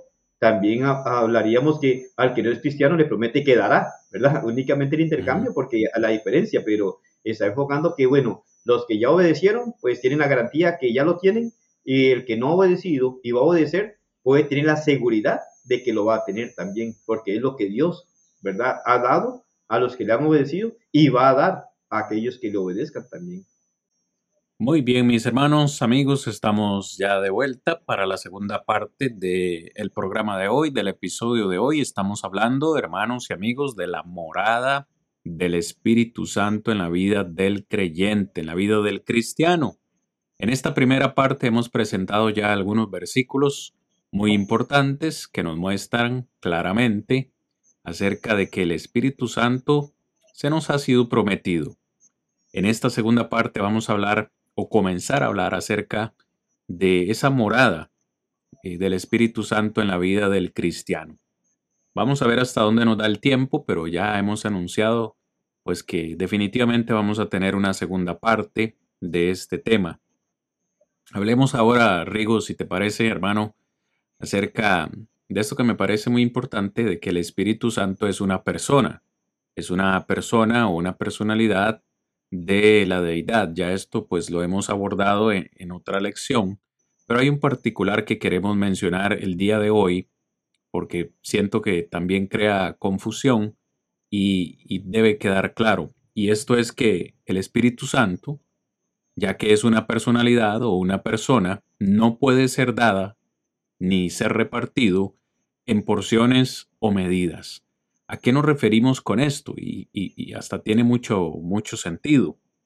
Quienes, eh, al menos con algunos con los que he conversado, me han dicho que, bueno, es imposible que el Espíritu Santo more en la vida del ser humano, porque si lo decimos de esta forma, entonces el Espíritu Santo ha sido repartido perdón, entre todos los creyentes. Entonces, Rigo tiene un pedacito o una pequeña parte del Espíritu Santo, y si yo tengo otro pedacito del Espíritu Santo y cada uno de los hermanos que nos escuchan hoy tienen otro pedacito del Espíritu Santo, entonces el Espíritu Santo, Rigo, ¿en cuántos pedazos o medidas ha sido repartido? Hemos, y permítame utilizar la, la expresión, hemos desbaratado, hemos destruido al Espíritu Santo, lo hemos hecho pedacitos para que cada quien eh, pudiera recibir un pedacito. Entonces, nosotros entendemos que como una persona no puede ser dividido ni repartido de esa forma. Eh, entendiendo esto, entonces el Espíritu Santo, pues tampoco crece a medida de que nosotros crecemos espiritualmente. Es decir, nosotros no podemos ni hacer ni más grande, ni más pequeño, ni más chiquito al Espíritu Santo. Sin embargo, vea lo que estamos diciendo, sin embargo, el Espíritu Santo puede hacer mucho más a través de algunas personas de lo que puede hacer a través de otras. Y es aquí donde algunos utilizan la palabra medida. No sé si, si lo estoy explicando bien, pero yo creo que al leer el siguiente versículo, que son palabras de Pablo, quizás se nos abra un poquito la mente. Cuando algunas personas utilizan, Rigo, la palabra medida, se refieren a que el Espíritu Santo, al parecer, hace más en la vida de Rodrigo que en la vida de Cristian. Pero ¿por qué se da eso? Es lo que queremos discutir a partir de ahora. No porque Rigo tenga un pedazo del Espíritu Santo más grande, y Cristian tiene un pedazo o una medida del Espíritu Santo más pequeña. Y por eso Rigo parece ser que hace más cosas y yo hago menos. No, no, no. ¿A qué se refiere, por ejemplo, el apóstol Pablo? Vamos a colocarlo, mis hermanos, en la presentación el siguiente texto, para que nuestro hermano Rigo lo pueda comentar. Primera de Corintios 12, versículo 7. Si usted lo quiere ir ya buscando en su Biblia, en su defecto leerlo con nosotros. Primera de Corintios capítulo 12, versículo 7, Reina, voy a leer primero Biblia de las Américas, pero a cada uno se le da la manifestación del Espíritu para el bien común. Reina Valera 1960, pero a cada uno le es dada la manifestación del Espíritu para provecho. Recuerdan que hace un momento les sugerí eh, subrayar o poner en su mente esa palabrita, perdón, manifestación de la que hablaba nuestro hermano Rodrigo. Una cosa es la manifestación del Espíritu Santo y otra cosa muy diferente es el Espíritu Santo mismo. El hermano Rodrigo lo puede comentar mejor, por eso le vamos a dar la palabra, Rigo. Hay, hay otro que recuerdo ahorita, Cristian, tal vez lo puedes poner para leerlo. Romanos 12.3. Claro que sí, hermano, lo ponemos ahí, miramos nosotros también, me pareció, bueno, ese era el mismo apóstol Pablo, ¿verdad? Siendo inspirado, pero también ahí en donde él dice, digo pues por la gracia que me es dada a cada cual que está entre vosotros, que no tenga más alto concepto de sí que el que debe tener, sino que piense de sí con cordura, conforme a la medida de fe que Dios repartió a cada uno. Entonces, cuando miramos este texto y los otros, no se refiere al tamaño del espíritu, sino más bien al tamaño de la fe de la persona. Es decir, el espíritu va a trabajar de acuerdo a lo que yo le permita trabajar. Eh, hablamos en las clases anteriores que el Espíritu Santo no hace este, en nosotros nada de forma directa, decíamos, ¿verdad? Sino que Él va a trabajar, bueno, en este caso nos instruye y nos alimenta por medio de su palabra. Pero cuando hablamos en unos contextos de Pablo en la carta a los Corintios y en Gálatas, el contexto nos habla sobre lo que es un servicio, un don sobrenatural que se iba a recibir, ¿verdad? Y de hecho, cuando nosotros comprendemos, miramos que el Espíritu Santo no repartió solo un don sobrenatural, Cristian, sino que repartió varios dones sobrenaturales. Ahora, ¿quién más que el Espíritu Santo puede conocer tu capacidad, Cristian, y la mía?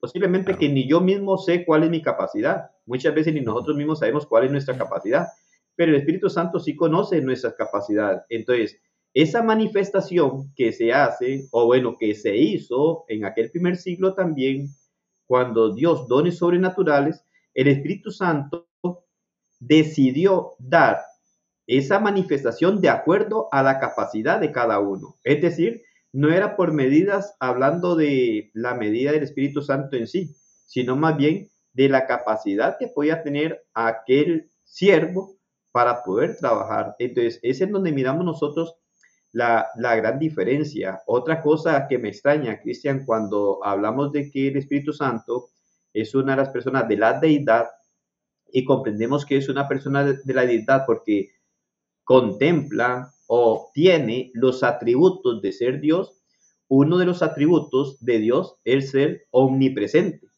Y omnipresente, si no me equivoco, es que está en todo lugar eh, al mismo tiempo. Entonces, si Dios puede estar, imagínate, donde estás tú allá, donde estoy yo acá, los kilómetros de distancia, los hermanos que están con nosotros en este momento, y poder saber que Dios está tan largo, nosotros estamos tan largo, pero Dios el Espíritu Santo está donde nosotros estamos. Entonces, si Dios, por ser Dios, por tener este atributo de la deidad, puede estar en todo lugar, mi pregunta es, ¿y por qué sería la excepción de estar en el corazón de todos los cristianos? ¿Cuál, es la diferencia? Si, si es Dios, entonces no, no, no veo como lógico este pensamiento porque estamos hablando de el Espíritu Santo, que es una persona de la deidad y que por lo tanto también es omnipresente. Para para Dios esto no es ningún problema. Es problema para usted, Cristian, es para, el problema para mí, porque nunca podemos estar allí. Y hasta problema para entender, porque si queremos entenderlo desde nuestro razonamiento humano, será incomprensible. Jamás podemos saber cómo se da eso, pero cuando comprendemos lo que Dios nos enseña y precisamente de, del Espíritu Santo, de la deidad, comprendemos esto. Pablo en 1 Corintios 12, 7, en Romanos hace ver no es que lo dé por medida, sino está hablando de una manifestación. Ahora, esa manifestación que ocurre en la vida del cristiano, bueno, se va a dar de acuerdo a la capacidad que tiene ese cristiano para que el Espíritu Santo pueda entonces trabajar en ese sentido, manifestándose de esa manera. Pero no hablando de que es un pedacito más grande en proporciones, ¿verdad? Sino que está hablando que el Espíritu Santo es uno. Y leíamos según los textos, el mismo Dios no da el Espíritu por medida lo da igual a todos. Y entonces cuando miramos esto, comprendemos nosotros entonces que claramente aquí el que está limitado, por así decirlo, el que está limitado no es el Espíritu Santo, sino que el que está limitado es el creyente. Y hablo de que está limitado porque cada uno tiene una capacidad, ¿verdad? Propia. Y entonces, dentro de esa capacidad, claramente nos habla Pablo en Corintios, Pablo en Romanos, nos habla de que el cuerpo del Señor, ¿verdad? La iglesia es como un cuerpo y nos hace mención muchas veces de los miembros de un cuerpo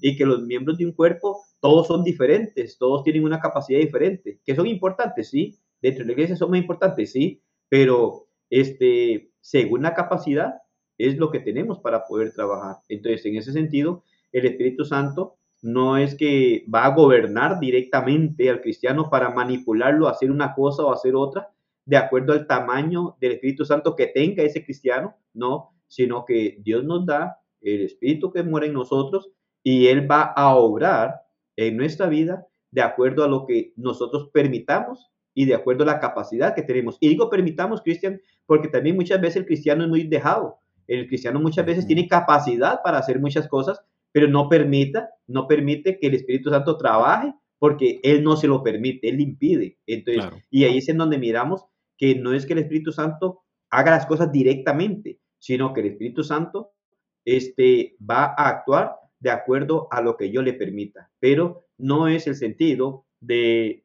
eh, de esto, no es el sentido de que él esté proporcionalmente en el cristiano, sino que va más bien a ser de acuerdo a la capacidad del cristiano que él va a poder obrar en la vida de cada uno de nosotros. Así es, Rigo. Y como mencionábamos hace un momento, pues Pablo dijo que Dios no dio el espíritu de su Hijo, la misma conclusión a la que llegabas. ¿Sería tan difícil aceptar y creer que Cristo mora en cada uno de nosotros? ¿O no es imposible para Dios que eso suceda? Claro que no, como bien decías, es imposible para nosotros, para Dios todo es posible. Pablo decía, Cristo vive en mí. Yo creo por fe que el Señor vive en mí también y que su Espíritu Santo vive en mí. Muy bien. Hablemos ahora de las manifestaciones, Rigo, ¿qué te parece? Hablábamos hace un momento de la palabra manifestación. Pablo utilizaba esa, esa palabra en 1 Corintios 12, 7, la manifestación. Y aquí yo eh, entiendo, y te voy a hacer la pregunta, Rigo, eh, yo, yo entiendo que hay en el Nuevo Testamento, hablemos del Nuevo Testamento, ¿ok?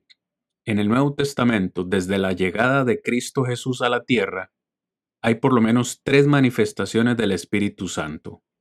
Para aquellos que nos están escuchando y toman notas, yo entiendo que hay tres manifestaciones del Espíritu Santo. La primera manifestación del Espíritu Santo fue en el mismo bautismo de nuestro Señor Jesucristo. Lo tengo ya en la presentación. Mateo capítulo 3, versículo 16. Después de ser bautizado, Jesús salió del agua inmediatamente, y he aquí los cielos fueron abiertos. Y él, es decir, Jesús, vio al Espíritu de Dios que descendía como una paloma y venía sobre él. Rigo, te hago la pregunta abiertamente. Eh, perdona que te, que te lo haga así de una forma directa, pero yo entiendo que hasta este momento no había, no había existido una manifestación visible del Espíritu Santo de Dios. Es hasta este momento que Jesús se bautiza, que literalmente dice el texto, los cielos fueron abiertos y el Espíritu del Padre, el Espíritu de Dios, descendió como una paloma y se posó sobre Jesús. Corrígeme si estoy equivocado, hermano, o es que se me está escapando algún, algún texto, pero a mí me parece que esto es algo nuevo que está sucediendo en el bautismo de, Jesús, esa primera eh, manifestación bautismal, por decirlo de esta forma, en el bautismo de Jesús. Sí, en realidad no, no miramos, bueno, por lo menos tampoco recuerdo que a la luz de la Biblia nos enseñe que haya ocurrido un evento similar, ¿verdad? Para poder dar a conocer. En este caso, este, si miramos y diríamos que la necesidad, Cristian Mavin, de darse a conocer de esta manera, o por lo menos de, de darse a ver, porque nos muestra claramente que si que era algo que iba a ocurrir, ¿verdad? En Jesucristo, pero que es más que todo la necesidad del mismo Juan de darse cuenta a quién está bautizando. Pues Juan tenía sus ideas, podemos decir nosotros, ¿verdad? En cuanto a todo lo que estaba haciendo. Es más, él quiso oponerse, ¿verdad? El Señor cuando vino a ser bautizado por él. Pero cuando miramos esto, esta manifestación que se da, entonces allí es en donde se da a conocer. Después el versículo siguiente es cuando dice una voz del cielo, ¿verdad? Que dice, este es mi hijo amado en quien tengo complacencia. A él lo, ¿verdad? Entonces ahí es en donde miramos nosotros que esa manifestación que se da allí y, y aclarando también que no es una paloma la que bajó ni nada de esto, ¿verdad?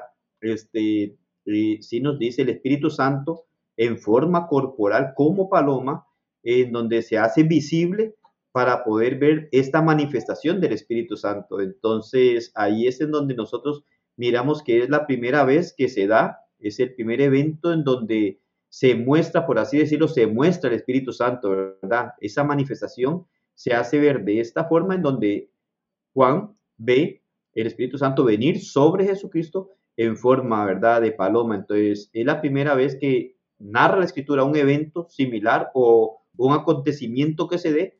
Es la primera vez que lo hace y lo miramos nosotros en la vida de Jesucristo después de ser bautizado por Juan. Entonces, es donde se da a conocer esto, que es muy importante también el poder mirar qué serviría, de qué manera también podemos enfocarlo. Bueno, para dar a conocer, bueno, tanto señalaba lo que ocurriría en Jesucristo, ¿verdad? Como el Hijo de Dios, pero también lo miro desde el otro punto de vista que podemos nosotros analizarlo para poder conocer esta persona de la deidad, el Espíritu Santo, es decir, es real, el Espíritu Santo existe. Eh, es más, en este proceso de lo que ocurre acá, miramos nosotros a las tres personas de la deidad, Padre, Hijo y Espíritu Santo, cuando se escucha la voz del cielo. Entonces, ahí es en donde conseguimos o obtenemos nosotros información acerca del Espíritu Santo y que sí se da a conocer en el bautismo de Jesucristo de esta manera. Y ahí es evidente que sí, el Espíritu Santo como persona de la deidad existe una prueba irrefutable ahí y que se da a conocer para que Juan el Bautista también se dé cuenta del acontecimiento que se está dando y la voz del cielo que es, dice, este es mi hijo amado en quien tengo complacencia. Claramente nos muestra aquí la veracidad de la deidad. Padre, Hijo y Espíritu Santo. Y es la primera vez entonces, a la luz de la Escritura, que miramos la manifestación del Espíritu Santo dado sobre Jesucristo, ¿verdad? En, específico. Claro, claro. Por eso te hacía la pregunta, hermano, porque yo sé y entiendo que en el Antiguo Testamento obviamente el Espíritu Santo estuvo presente. Eh, y, y, entiendo que estuvo en hombres como Saúl, estuvo en hombres como David y como he leído anteriormente, estuvo eh, eh, en todos los profetas y les inspiró para escribir. Pero cuando decimos manifestación nos, referimos a una manifestación visible. Yo creo que esto fue un acontecimiento, imagínate, ver el cielo abrirse, ver el Espíritu Santo en forma como de una paloma y escuchar una voz del cielo afirmando, este es mi Hijo amado, como una manifestación visible de que el Mesías estaba presente en la tierra, fue un acontecimiento verdaderamente único. Por eso, por eso usamos esta palabra, esta palabra, perdón, manifestación. Eh, yo creo que eh, la segunda manifestación del Espíritu eh, Santo es en este inicio de la iglesia, cuando el Espíritu Santo se manifiesta de una forma, vamos a, a decir, milagrosa, por medio de la imposición de las manos de los apóstoles, desde el día de Pentecostés, cuando ese Espíritu desciende, de nuevo, desciende desde el cielo sobre los apóstoles, dice, se les repartieron lenguas como de fuego, asentándose sobre cada una de sus cabezas. De nuevo, una manifestación visible y también fue, fue audible, entiendo yo, porque comenzaron a, predicar y hablar en otros idiomas entendibles. Y desde allí, a partir de, de ese momento, por medio de la imposición de las manos, el Espíritu Santo pues daba esa capacidad, eh, voy a utilizar la palabra milagrosa. Quisiera leer solo un texto. Hechos capítulo 8, versículo 17, para ejemplificar lo que estoy diciendo. En Hechos 8, 17 leemos los apóstoles, en este caso Pedro y Juan, que habían venido a Samaria, les imponían las manos aquellos que habían obedecido el Evangelio y recibían el Espíritu Santo. Aquí pues tenemos una ligera variación. Tal vez lo explicas, hermano, aunque sé que en otros en otras ocasiones también lo has explicado, la diferencia que encontramos acá. Vemos claramente nosotros, y es, bueno, uno de los textos que nos muestra más bien sobre la forma en que se recibía un don sobrenatural, ¿verdad? Porque, y mencionaba al principio de esta lección, el día de hoy, que hay que tener cuidado porque muchas veces este, miramos precisamente con el Espíritu Santo, el don del Espíritu Santo, refiriéndose a dones sobrenaturales, en muchas ocasiones hace variación de la palabra, ¿verdad? En este caso, miramos que él dice, entonces les imponían las manos y recibían el Espíritu Santo. Entonces, aquí tendríamos una contradicción, por así decirlo. Más adelante vamos a mirar, pero para mencionarlo, como decías, Hechos 2.38 nos habla de que el don del Espíritu Santo se recibe en el bautismo. Aquí dice que el Espíritu Santo se recibe por la imposición de las manos. Entonces, ahí son las, las diferencias que hay que hacer. El versículo siguiente, tal vez lo coloca ahí, Cristian, el versículo siguiente, que nos ayuda a poder ver lo que este, está hablando en este caso, aquí en Hechos capítulo 8, hablando de lo que ocurre allá en Samaria, el versículo siguiente sí nos hace ver algo importante a nosotros. Y es cuando vemos nosotros sobre, bueno, el 17 que dice, entonces les imponían la mano y recibían el Espíritu Santo. Ahora, ¿qué es lo que estaban recibiendo en ese sentido? Dice que cuando Simón vio que el Espíritu se daba por la imposición de las manos de los apóstoles, les ofreció dinero. Bueno, y ahí va a seguir a nosotros enfocando esto, pero me llama mucho la atención el Espíritu Santo, hablamos, bueno, de la manifestación cristian bautismal en cuanto a Jesucristo, que se pudo ver visible, ¿verdad? Aquí miramos nosotros que, y hemos dicho en otras ocasiones, por ejemplo, que lo mismo que nos da a nosotros la referencia y la seguridad de tener perdón de pecados es, es la misma información que nos dice que recibimos el Espíritu Santo como regalo de parte de Dios. Es decir, este, difícilmente podemos abrir nuestro cuerpo para decir, ah, aquí en este lado del corazón tengo el Espíritu Santo que Dios me dio. No, no, no se da, ¿verdad? Pero si hemos dicho que el Espíritu Santo que Dios dio, hubieron manifestaciones que probaban que se había recibido el Espíritu Santo. Entonces, en este caso, los de Samaria habían sido bautizados porque Felipe había ido a Samaria, habían obedecido la palabra y ellos habían sido bautizados. Entenderíamos entonces, según Hechos 2.38, que fueron bautizados, recibieron el perdón de pecados y recibieron el Espíritu Santo. Pero cuando ellos, los apóstoles de Jerusalén, escuchan que Samaria está obedeciendo, entonces deciden mandar a Pedro y a Juan. ¿verdad? Cuando Pedro y Juan llegan, lo que hacen es imponer las manos. Y entonces dice que cuando impusieron las manos, recibieron, ¿verdad? Ellos el Espíritu Santo. El versículo 15 dice, quienes descendieron y oraban por ellos para que recibiesen el Espíritu Santo, pues todavía no había descendido sobre ninguno de ellos, solo habían sido bautizados en el nombre del Señor Jesús. Entonces, según lo que Pedro dice en 2.38, el ser bautizados en el nombre del Señor Jesús, se recibía el perdón de pecados y el Espíritu Santo. Acá entonces ellos vienen y les imponen las manos, dice el 17, y reciben el Espíritu Santo. Ahora, si el Espíritu Santo se recibe aún por la imposición de en las manos, que dijéramos, bueno, ¿cómo verlo? Entonces, cuando comprendemos a la luz de la escritura, cuando se imponían las manos, se recibía un don sobrenatural. De hecho, en este caso es lo que ocurre, porque Simón es lo que ve. Simón mira que cuando ellos impusieron las manos, recibieron un don sobrenatural y por eso quiso comprarlo. Entonces, aquí no es el regalo del Espíritu Santo el que están recibiendo, sino están hablando de un don sobrenatural que sería la manifestación en ellos de que habían recibido el Espíritu Santo, que es lo que hemos hablado y hecho mención tanto el lunes anterior, que una cosa es el Espíritu Santo como regalo de parte de Dios y otra cosa es la manifestación del Espíritu Santo. La manifestación se daba por medio de un don sobrenatural, que es lo mismo que ocurrió con Cornelio. Hablábamos que Cornelio, entonces se da la manifestación de que también ellos eran recipientes del Espíritu Santo. Ahora, cuando Pedro llega y Juan e imponen las manos, reciben el Espíritu Santo. ¿Qué están recibiendo en sí?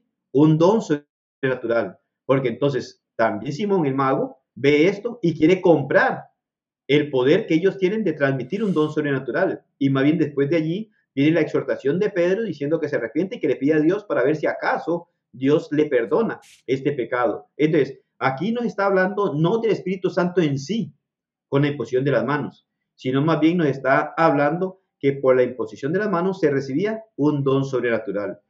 ¿Qué era lo que se veía? El Espíritu Santo no se veía, sino que lo que se veía era la manifestación del Espíritu Santo. Entonces los cristianos reciben el Espíritu Santo y posteriormente se da la manifestación. Entonces, eh, y hoy, hoy comprendemos y hoy sabemos que la manifestación del Espíritu Santo por medio de los dones sobrenaturales tenía un propósito, por los cuales hoy no está en vigencia. Pero hoy a nosotros nos sirve saber que lo que ocurrió en el primer siglo, esa manifestación probaba que ellos habían recibido el Espíritu Santo. Hoy nos prueba que nosotros lo recibimos, que no recibimos dones sobrenaturales porque ya no es el propósito de Dios para nuestro tiempo y tampoco hay apóstoles para que impongan las manos, que eran los únicos los que podían transmitir un don sobrenatural. Entonces, que es algo de lo que miramos allí, y bueno, más adelante vamos a profundizar más, pero en lo que hablaba también hoy al principio, del cuidado que hay que tener muchas veces, porque muchas veces lo habla como el don del Espíritu Santo, a veces lo hace ver como solo el Espíritu Santo, y entonces el contexto es el que nos va a ayudar para poder ver de qué es lo que está hablando. Lógicamente, no es una interpretación a la ligera ni, ni por gusto, sino que sí hay referencias y que sabemos que lo único que se transmitía por la imposición de las manos de un apóstol era un don sobrenatural. Ninguna persona que no fuera apóstol, ninguna podía transmitir un don de eso. La persona podía recibir el don sobrenatural, pero ya esa persona no podía transmitírselo a otro. Es decir, llegaba hasta ahí y ahí quedaba. Y entre los apóstoles tenían por parte de Dios la autoridad de hacer esto. Esto mostraba entonces, ¿qué es lo que nos hace ver esto? Esto nos hace a nosotros ver que mostraba que una persona había recibido el Espíritu Santo como regalo de parte de Dios y ahora, por la imposición de las manos, hacía algo milagroso. Rigo, excelente explicación, hermano. Excelente explicación. Y tu explicación me lleva pues al tercer y último eh, punto o manifestación. No pierdan de vista, hermanos y oyentes, esa palabra. Recapitulando, la manifestación en el bautismo de Jesús, vamos a decir, fue esa paloma, o algo que descendió como forma de una paloma, y se posó sobre Jesús. En tiempos del inicio de la iglesia, la manifestación del Espíritu Santo fueron esos dones milagrosos, a forma milagrosa, como hablar en lenguas y, demás. Pero la tercera manifestación de la que queremos hablar en este en esta lección es de la morada. La morada del Espíritu Santo, Rigo. Hemos dicho que han habido manifestaciones del Espíritu Santo. Hoy sabemos y entendemos que el Espíritu Santo mora en la vida del cristiano. Pero la pregunta tiene que ser hecha. ¿Cómo sabemos que el Espíritu Santo está en nosotros? ¿Qué manifestación tenemos en nuestra vida que sea una forma visible de que yo pueda decir, mira, Rigo tiene el Espíritu Santo, Rodrigo tiene el Espíritu Santo, Cristian tiene el Espíritu Santo. ¿Cómo me doy cuenta? ¿Cuál es esa manifestación? Que es lo que nos preguntan siempre.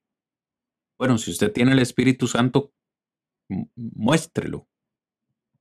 No, no, no puede hablar en lenguas. No puede sanar enfermos. No, no puede, no tiene don de profecía. Bueno, ¿Cómo, ¿Cómo sabe usted que tiene el Espíritu Santo? ¿Cuál es la manifestación? Y por eso queremos ir despacio y con buena letra.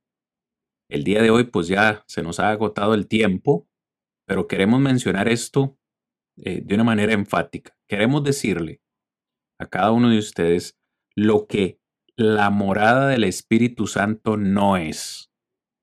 Vamos a descartar las posibilidades lo que la morada del Espíritu Santo no es. En primer lugar, no es salvación. Algunos dicen que el Espíritu Santo desciende sobre ellos y como pueden tener alguna manifestación, entre comillas, don de lenguas, eh, profecía, qué sé yo, ellos dicen, es una muestra de que Dios les ha salvado. No. La morada del Espíritu Santo no indica que una persona automáticamente sea salva. Tampoco indica santificación. Bien lo decías hace un momento, hermano, el hecho de tener el Espíritu Santo en mí no significa que ya el Espíritu Santo va a hacer todo por mí y que ya yo voy a tener paz, gozo, paciencia, benignidad automáticamente por, solo porque el Espíritu Santo está en mí.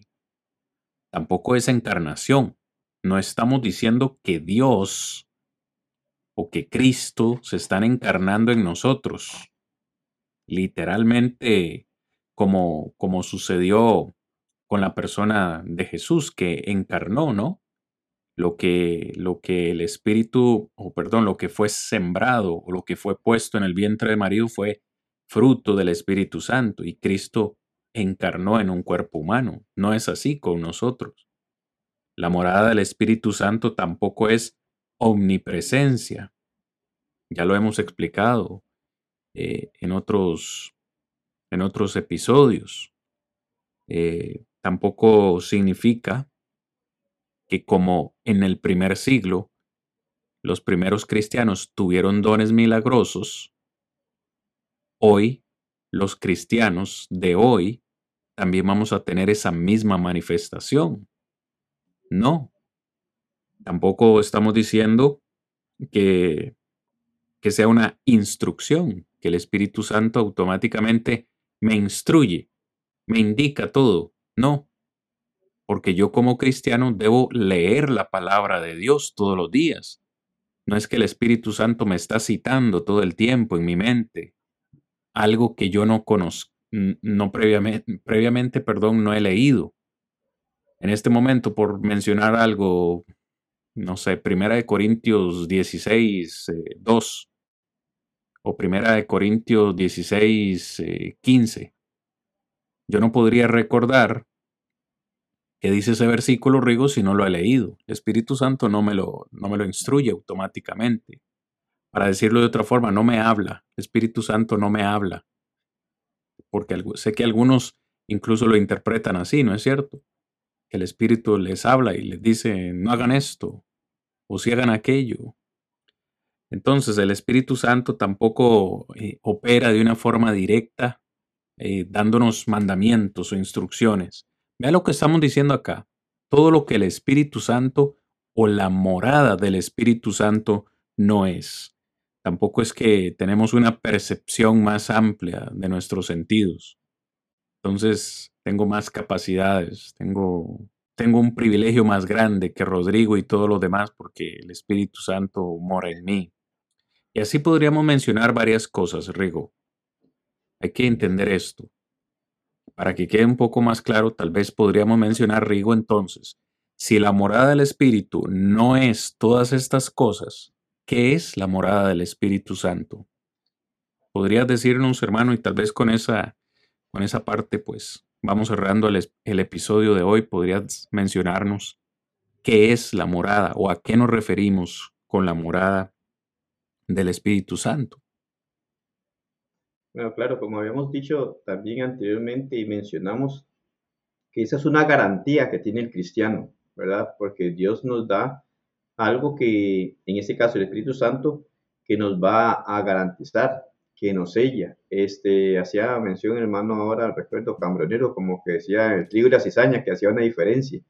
Y, y en realidad, este, muchas veces cuando miramos nosotros en cuanto a los hijos de Dios, miramos nosotros que es el beneficio que recibimos porque Dios nos recibe como sus hijos. Ahora, ¿qué es lo que garantiza que somos hijos de Dios?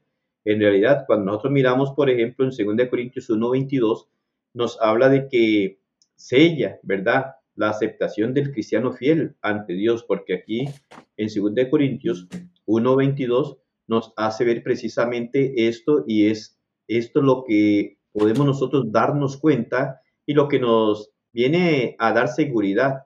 Él dice, quien también nos selló y nos dio el Espíritu en nuestro corazón como garantía. eso es lo que garantiza que nosotros somos hijos de Dios, garantiza nuestra salvación. Ahora, como decías, la salvación no la garantiza el hablar en lenguas, la salvación no es como muchos, y, y aún, Cristian, he escuchado a muchos cristianos hasta pararse en un púlpito y decir, bueno, Dios me reveló que tenía, eh, o Dios puso en mi corazón que voy a predicar esto. No, eh, no trabaja así, Dios, el Espíritu Santo no trabaja de esa manera. Como decía, sí nos guía por medio de su palabra en lo que nosotros estudiamos, indagamos y todo eso, pero no en ese sentido. Pero sí miramos que la Biblia claramente nos hace ver a nosotros precisamente esto de lo que es el sello, ¿verdad? Esto es lo que nos garantiza, nos sella. Y en Efesios 1.14 dice que nos es dado como garantía de nuestra herencia, con miras a la redención de la posesión adquirida de Dios para alabanza de su gloria. Entonces, nos sella, ¿verdad? Que es la aceptación del cristiano fiel ante Dios y nos muestra que Él está en nosotros como garantía de la herencia del cristiano fiel. Entonces, ahí podemos ver nosotros que esto es lo que hace, esta es la función que tiene ahora en nuestra vida y en donde nosotros podemos entonces decir, bueno, claramente, y, aquí es en donde yo digo, Cristian, eh, lo grande que, no grande que es Dios, sino cómo sigue obrando la misericordia de Dios, porque cuando yo le obedezco, Él me da al Espíritu para que more en mí y esta es la garantía que yo tengo de ir a morar eternamente con Dios. Entonces, si yo no tengo el Espíritu Santo morando en mí, no tengo ninguna garantía de ir a morar con Dios. Entonces, el Espíritu Santo, la morada del Espíritu Santo en el cristiano es un sello, es una garantía, es la seguridad que nosotros podemos tener de pertenecer a Dios. Y podríamos enfocarlo así. Si tenemos el Espíritu Santo en nosotros, pertenecemos a Dios. Si no lo tenemos, no pertenecemos a Él. Y entonces es lo que va a ocurrir en el gran día final cuando va a apartar a uno de los otros, ¿verdad? En ese sentido. Y entonces la seguridad del cristiano es esta. Que el Espíritu Santo mora en nosotros y ese es el sello que Dios nos ha dado, nos ha tomado como sus hijos y es lo que está garantizado. Es, una garantía en donde podemos nosotros tener seguridad. Igual, si compras un electrodoméstico y te dan un documento de garantía, cuídelo, porque si se daña, sin ese no puede venir a reclamar nada por decir algo, ¿cómo podemos reclamarle a nuestro Dios la salvación, la eternidad con Él? Bueno, mire, aquí está lo que me dio y entonces esto me da ahora el pase, no porque yo me lo haya ganado, sino porque obtengo lo que Él me regaló para poder tener la entrada a la eternidad con Él. Muchísimas gracias por haber estado con nosotros. Este tema no termina acá. Continuamos Dios mediante. Eh, quizás la próxima semana, ya veremos, luego le notifico si la próxima semana o dentro de 15 días, pero continuamos este texto luego. Hermano Rodri, tal vez palabras de despedida y ya cerramos el episodio de hoy. Sí, no, solamente agradeciendo a los hermanos por estar con nosotros, gracias por sus comentarios. Es en realidad muy bueno para nosotros este, escuchar sus comentarios y saber que están con nosotros en el seguimiento de estos estudios. Deseamos que su vida sea bendecida en gran manera les pedimos siempre las oraciones por nosotros, por este programa, por las personas que escuchan cada uno de estos mensajes también, y que el Señor siga ayudándonos para hacer siempre su obra de la mejor manera. Les agradecemos mucho que hayan estado con nosotros y que Dios en realidad les bendiga en gran manera y que pueda cuidarse cada uno de ustedes. Amén, hermano. Muchísimas gracias de nuevo a todos. Muy buenas noches. Con permiso, hermanos. Dejando el mundo atrás, unos se oponen, otros se burlan, pero yo entraré. Pronto hacia él, pronto gozoso y fiel.